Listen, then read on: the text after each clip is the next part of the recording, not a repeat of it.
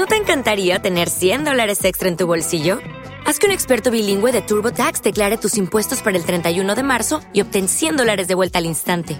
Porque no importa cuáles hayan sido tus logros del año pasado, TurboTax hace que cuenten. Obtén 100 dólares de vuelta y tus impuestos con 100% de precisión, solo con Intuit TurboTax. Debes declarar para el 31 de marzo. Crédito solo aplicable al costo de la presentación federal con TurboTax Full Service. Oferta sujeta a cambios o cancelación en cualquier momento. Mi Rock Perdido, de lunes a viernes, de 10 a 12.30.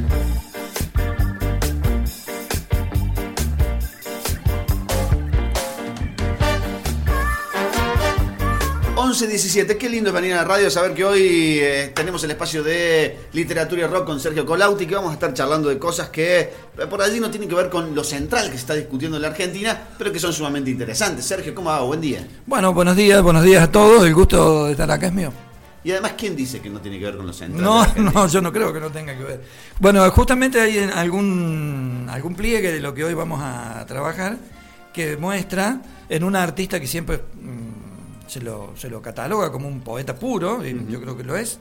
Eh, la conexión, la conexión de tierra, si queremos decir así, con lo político, con la realidad social, etcétera, que siempre aparece en Spinetta, digamos, en el, en el, en el planeta o en el universo Spinetta, siempre hay alguna línea sobre lo social. Lo que ocurre es que esa línea siempre tiene que ver con eh, un estilo, un, una manera, una estrategia poética. Sí, sí, sí. Claro, no, tiene que ver con un manifiesto de bajar no, No, no, como si mm, saliera a denunciar, digamos, tal cosa, sino que él, él va a decir de, manera metafórica, va a hablar de lo mismo. Y bueno, eh, todos los poetas, todos los que utilizan esta estrategia o adhieren a esta manera de decir, lo hacen pensando seguramente que eso va a quedar más en el tiempo, ¿no? Por ahí lo que se dice de modo testimonial o como denuncia es muy impactante en el, en el momento, y, después, por ahí va perdiéndose. En cambio, si uno recuerda canciones que han, no sé, La Marcha de la Bronca, ¿cierto? Sin que sea tan metafórica, porque también era de alguna manera una denuncia, pero está en un, en un modo poético de decir, eh, queda en el tiempo y la repiten generaciones como si estuviesen diciendo lo mismo. Para mí, el, mejor ejemplo de aquellas canciones que eh, pierden automáticamente, digamos, que, en el momento sirven, pero que después pierden actualidad, tiene que ver con un disco de León Gieco que se llamó eh, Por favor, perdón y gracias, por ejemplo. Era un disco ah, que era prácticamente un disco de noticias. Entonces, esas canciones tenían que ver con hechos, eh, con hechos muy puntuales que habían sucedido en ese último tiempo, que después hoy en día escucharlo, excepto alguna que otra, pero, pero digo, tenés que volverte a las situaciones puntuales del momento, si no, no entendés qué está hablando. Habíamos hablado en la primera entrega, que fue prácticamente hace mucho tiempo, casi en otro país, eh, sobre la primera etapa de Luis Alberto Spinetta. ¿De qué vamos a hablar hoy? Sí, esa primera etapa eh, tenía que ver con, obviamente, los primeros discos, una Spinetta que estamos hablando de una Spinetta de 20 años, en una banda que surge del secundario, ¿cierto? Con sus amigos. Y mm, ahí ya aparece esta, esta mm, convicción poética de Spinetta, el armado de, propuestas eh, bien distintas a lo que se escuchaba en el momento, es decir, en ese sentido muy disruptivo, ¿no? Toda una, una irrupción poética en una Argentina que escuchaba a Palito Ortega y a Leo Dan allí. Y después de Spinetta, lo otro que, habíamos eh, dicho es que él va a cambiar radicalmente su propuesta de disco en disco cada vez que formule una nueva eh, propuesta poética musical, va a ser bien distinta a la anterior. Eh, esto lo, señala o lo coloca él en este lugar de la búsqueda constante. Es lo que habíamos llamado la otra vez la poética de la inquietud, del no quedarse quieto, constante, ¿cierto? Cuando él termina ese, este periodo inicial, eh, deja Almendra, que es la banda emblemática de los comienzos no solo de Spinetta, sino también del, de la fundación del rock nacional en general. Eh, y se va a una. Hace, después el, periodo de Pescado Rabioso, que es una banda más dura. Ahí ingresa Lebón, ni más ni menos, ¿no? Y bueno, miren, hay un paréntesis: el destino de Lebón, tocar con Charlie y tocar con Spinetta, ¿no? Casi nada. Y después de Pescado Rabioso y de Almendra, la banda que, que aparece es Invisible, que es una banda si se quiere, dentro de lo del contenido poético, es una banda mucho más sutil, con estrategias mucho más elaboradas en lo conceptual, en lo poético también, ¿cierto? En el lenguaje poético. Eh, en algún modo, de algún modo más surrealista. El surrealismo atraviesa a Spinetta, ¿no? Eh, constantemente. Y, y, digo, venía de este, la banda anterior, de ahí la canción Me gusta ese tajo, por ejemplo. Por ejemplo, una banda dura, sí, una banda, un trío duro, digamos, ¿no? Después va a volver a eso, en Los Socios del Desierto, cuando es mucho más grande, vuelve a, un trío duro de nuevo. Es decir, va y viene, de una experiencia va a otra que no tiene nada que ver con eso. Bueno, y en Invisible, la incorporación, digamos, desde el punto de vista musical, acá los oyentes de esto saben muchísimo más que yo, pero fácilmente se van a dar cuenta, los que recuerden Invisible o lo, escuchen de nuevo, es una banda que empieza a trabajar lo que se llama, en un sentido general, el jazz rock. Es decir, que ahí los músicos son distintos, las formaciones musicales son distintas, Spinetta empieza a buscar eh, compañeros de ruta que vienen del jazz directamente en algunos casos, y eso también es, no solo en lo musical, sino en lo poético, una nueva, un nuevo desafío. Entonces vamos a escuchar un par de temas, o, aunque sea parcialmente, dos temas que fueron emblemáticos de esa etapa, que son, en algún caso, Durazno sangrando y después eh, la famosa Barro tal vez. Temprano el durazno del árbol cayó, su piel era rosa, dorada, el sol, durazno sangrando, versión original de Invisible. La escuchamos.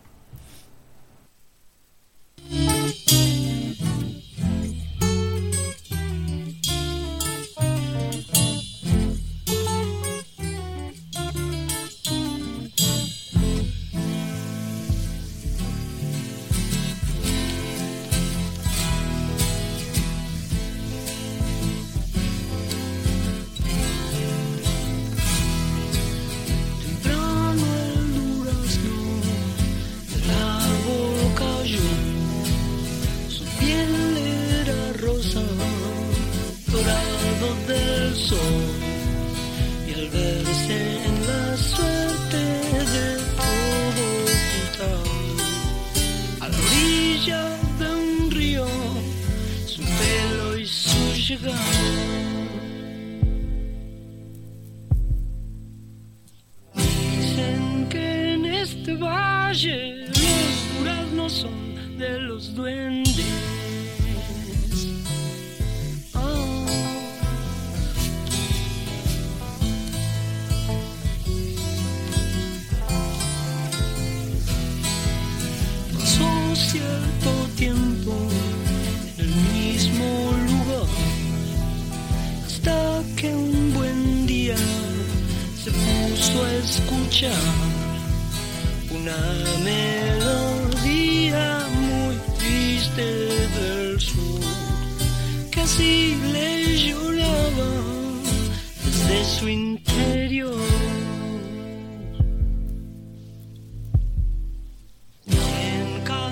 eres.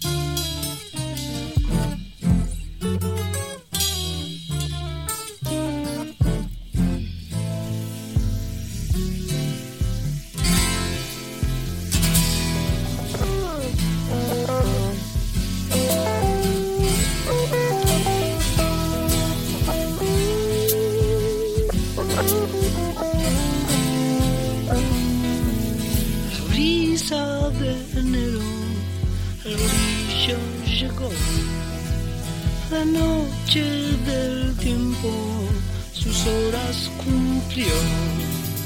Y al llegar el alba el caluroso cantó, partiendo al durazno que al río cayó.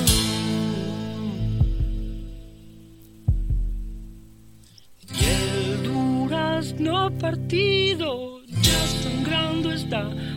el agua.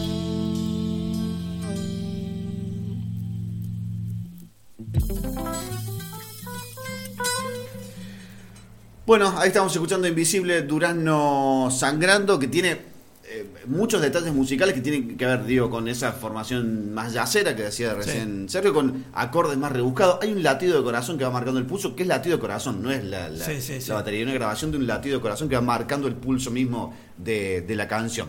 E Invisible estaba integrado por Héctor Pomo Lorenzo en batería, Carlos Alberto Machi Rufino en bajo, y hay una segunda etapa que se suma Tomás Gubitz en guitarra, ¿sí? Sí. Allí escuchamos la versión original de Invisible Durazno Sí, era muy, muy mm, característico de los, los músicos que pasaban por las bandas de Spinetta. Después, por ejemplo, eh, cualquiera de los, de, los, de los músicos a los que les pasó eso, ¿no? Que les preguntaban en eh, alguna, algún hecho, digamos, importante de su carrera y decían haber tocado con Spinetta, ¿cierto? Eh, lo que va marcando también la, la referencia de Spinetta en lo musical, en lo poético, en la forma de trabajar, en la exigencia y en esto que decíamos recién, que lo dijimos desde el comienzo en las charlas, eh, la experimentación. Digamos, si algo distingue al rock original al internacional y al nacional, es el- la valoración de la experimentación, que es exactamente lo contrario a veces de lo que ocurre en el folclore tradicional, donde lo que se valora es la repetición de lo arcaico. Es decir, la repetición, no lo digo como un disvalor, ¿no? es una característica. Eh, la repetición de lo que los antepasados hicieron. En el rock es el valor de lo que se va a experimentar. Y acá en Spinetta se ve eso como un algo distintivo del, del rocker original. Es decir, el, el sentido de hacer algo nuevo ya tiene un valor en sí mismo. ¿no? Eh, con respecto a lo que dice allí eh, Durano Sangrando, ustedes, si, si, se- si nos fijamos todos, desde el título hay una vocación poética, Durazno Sangrando. El título es, como vos decías bien recién, surrealista de arranque. Es decir, eh, hay una realidad que está eh, desencajada, ¿no? Eh, está haciendo chocar eh, sentidos, un durazno que sangra. En, en medio de la letra hay un momento en que se dice eh, que el durazno es un durazno que está cerca de un río y cae, ¿cierto? Cae al río, cae al agua. Y dice, y al llegar el alba, el carozo cantó partiendo el durazno que al río cayó, y el durazno partido ya sangrando está bajo el agua. Es decir, si uno escuchaba en esa época eh, Donald cantando Sucundún, Sucundún, la interpretación era una sola, ¿cierto? Sí, sí. Un tipo que está en la playa y le gusta estar en Mar de Plata, listo. No hay, eh, No hay posibilidad de otra No hay ninguna posibilidad de entender alguna otra cosa ahí. En cambio, en este tipo de letras aparece esta cuestión de eh, lo que los técnicos llaman, vamos a meter una palabra técnica acá pidiendo disculpas, la polisemia. Es decir, la posibilidad de que el sentido se abra, se multiplique. Y esa multiplicación está en los escuchas, en los lectores. Entonces, podríamos dar uno de esos sentidos invitando desde esa una lectura, única lectura, eh, a otras muchas lecturas, ¿no? Pero, por ejemplo, eh, si sabemos que Spinetta tiene la vocación de experimentar, si sabemos que está proponiéndole al que escucha que mm, colabore con el sentido, bien podríamos eh, leer en esta metáfora un durazno que cae al agua, es lo viejo, lo que ya está, ¿cierto? Lo que la planta de durazno ya dio y, determinó que maduró, lo suelta y lo larga, ¿cierto? Lo larga al agua. Cuando cae al agua, el durazno en el agua, es decir, en otro ambiente, en otro universo, que bien podría ser el universo de la poesía, el universo de la creatividad, el universo también rockero de la experimentación, en ese nuevo ambiente el durazno se abre y deja salir al carozo. Es decir, el carozo como la esencia, como lo más importante, lo, lo perdurable, Y como una nueva semilla también. claro, y es un nuevo lenguaje. ¿no? Es un nuevo lenguaje que tiene que ver con lo que fue, pero que a la vez es la generación de lo nuevo. Es decir, es una si se lo lee así, se puede leer de otras formas distintas y, y ojalá así sea, ¿cierto? Pero leyéndolo de esta forma, ahí vemos también como una mm, especie de ADN espinetiano en el Durano sangrando, que es el carozo que se abre en un nuevo ambiente, poético y deja salir lo nuevo que va a venir. Eh, de- plantea a este tipo de artista, en este caso Luis Alberto Spinetta, no solo un desafío hacia él como creador, sino un desafío a quien lo escucha. Ese es el tema. Claramente no es lo Sí. mismo las olas de viento sucundún sucundún Claro. que ponerte a Sí, escuchar sí, una sí, o la sonrisa de mamá de Palito Ortega. Por ejemplo. No, con- no hay, con no todo el habría- respeto hacia Por Palito supuesto, Ortega. hacia las mamás y hacia la sonrisa. Sí, y a Mar del Plata. Eh, Claro. Pero, pero ahí hay una sola forma de entender lo que se dice, ¿cierto? Y si se quiere, hay una especie de subestimación del público. Es decir, Claro. te digo esto porque es lo que vos vas a entender. En cambio, en, en Spinetta es, te digo mucho más porque vos vas a ser capaz de abrirte a nuevos sentidos. plantea un desafío. Claro, y a lo mejor no es ahora escuchando la canción. Claro. Porque alguien puede decir, ¿qué me está diciendo este tipo? Ujú. A lo mejor dentro de 10 años. Exactamente. ¿Cierto? Claro, que son las obras que perduran. ¿no? Eh, exactamente, ¿cierto? Bueno, decíamos antes que a Piazzolla en el tango le pasó lo mismo. Que decían, ¿este tipo qué está haciendo? Y se entiende después, ¿no? Es decir, la formación de nuevos públicos. También existe mucho eso en la literatura. Es decir, escritores que parecen que no se entienden, pensemos en, el, en Rayuela de Cortázar, cuando aparece y después va creando nuevos públicos, entre, sobre todo entre los jóvenes, ¿no? Por, por eso, volviendo a Spinetta, no se puede medir lo que Spinetta le aportó a la música popular argentina y al rock en particular. No se puede medir. digamos. No, no, no, porque claramente me- abrió nuevos escenarios, nuevos públicos, nuevas formas. Sí, eh, sí. Y hay músicos que son hijos de Spinetta, por así Eh, decirlo. exactamente. Eh, no solo Dante. Eh, mm, bien, vamos a la segunda canción. que Bueno, es como. La segunda tiene mucho que ver con esta, es de esa época. Hay una anécdota interesante que Spinetta dice que él encontró entre las cosas de su padre. El padre hacía música y también escribía, ¿sí? O sea que hay ahí una, una herencia también, ¿no? Y que encontró una vez una letra que estaba hecha como a medias y la completó y esa es la letra de Barro tal vez. Es decir, que el viejo es coautor de, de Barro tal vez. Homenajeamos acá al, al papá de Spinetta. Y bueno, Letra profunda, existencial. sí. eh, bueno, y acá nada. hay otra curiosidad que en una banda que trabajaba el jazz rock, que experimentaba con lo que ya hemos escuchado y que se desafía, digamos, en, en muchos caminos que no estaban transitados, Spinetta en Barro tal vez el, hace una samba. Claro. Barro tal vez es una samba, Ujú. ¿cierto? Eh, tiene también hasta temas por ahí que tienen que ver con las formulaciones folclóricas andinas. ¿sí? No muchas, pero también anduvo por allí el flaco dando vueltas.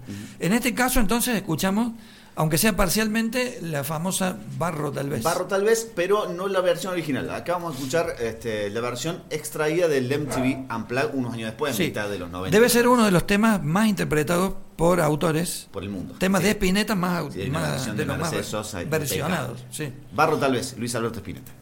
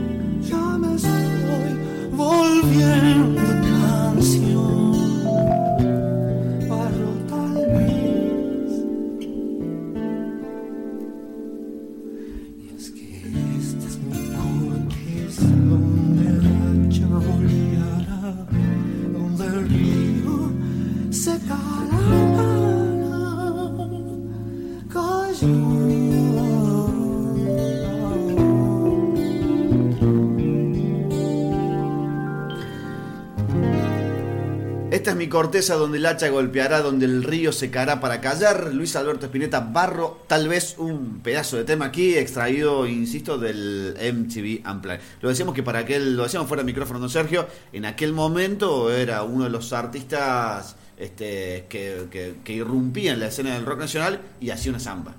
Claro, claro. Bueno, eso es parte justamente de lo que venimos eh, machacando y repitiendo. Es decir, el desafiarse en lo nuevo.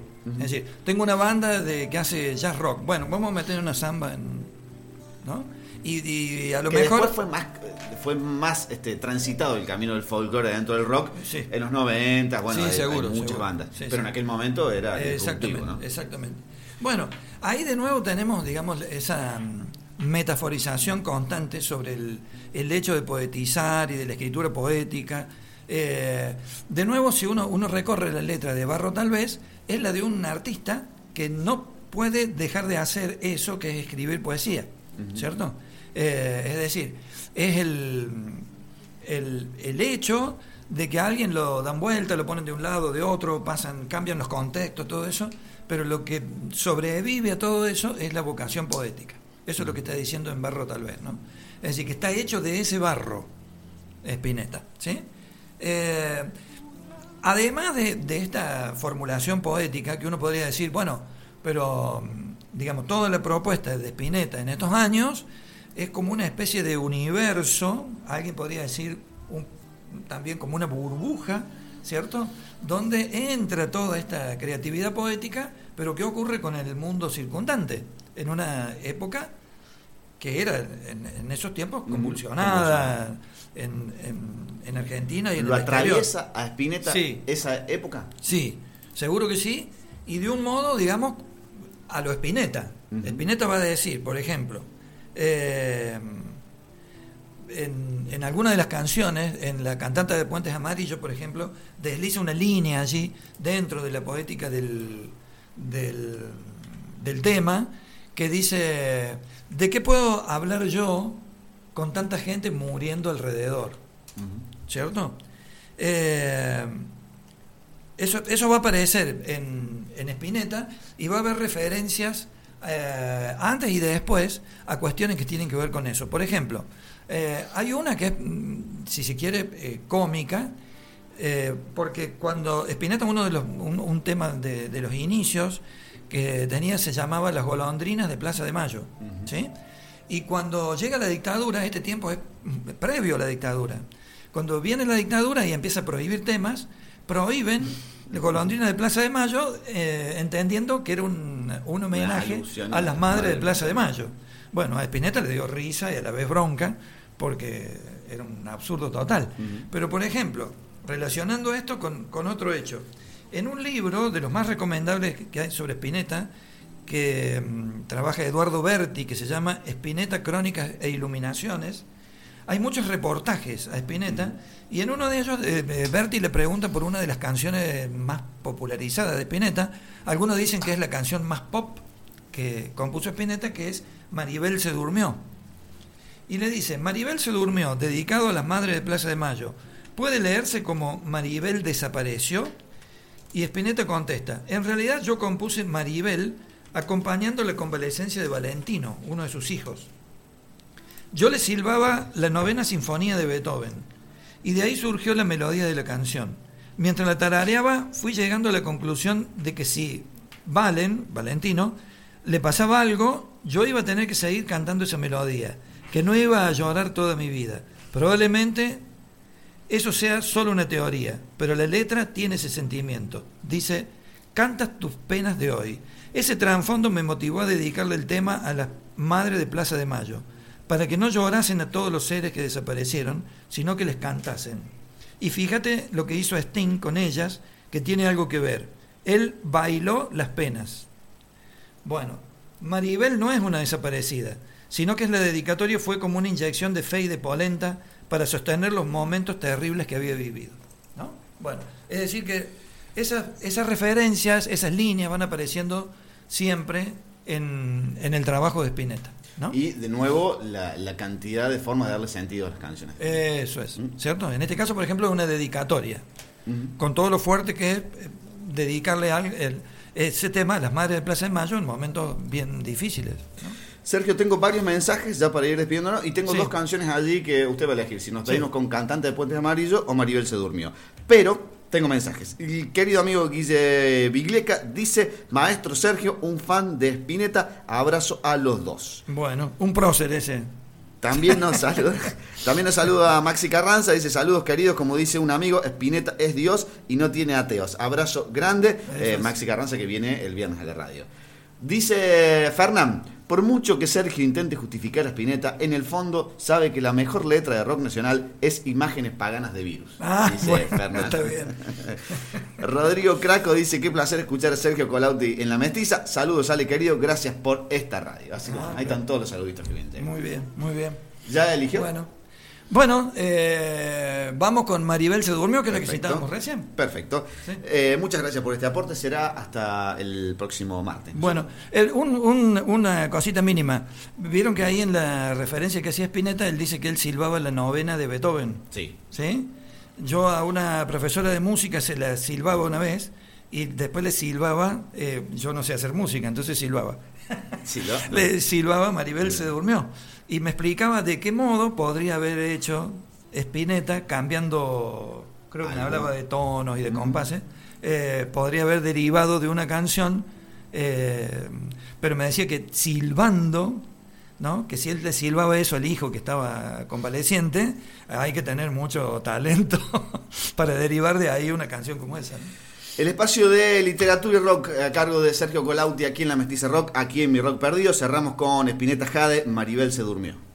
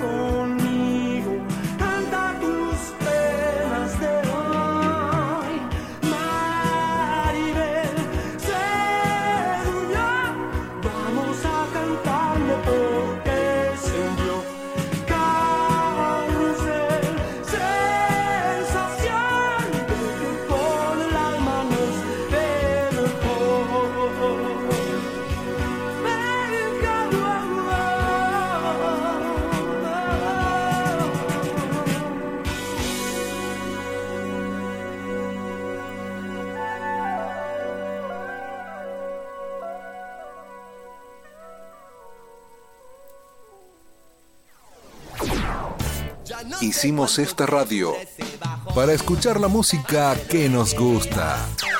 Mestiza Rock.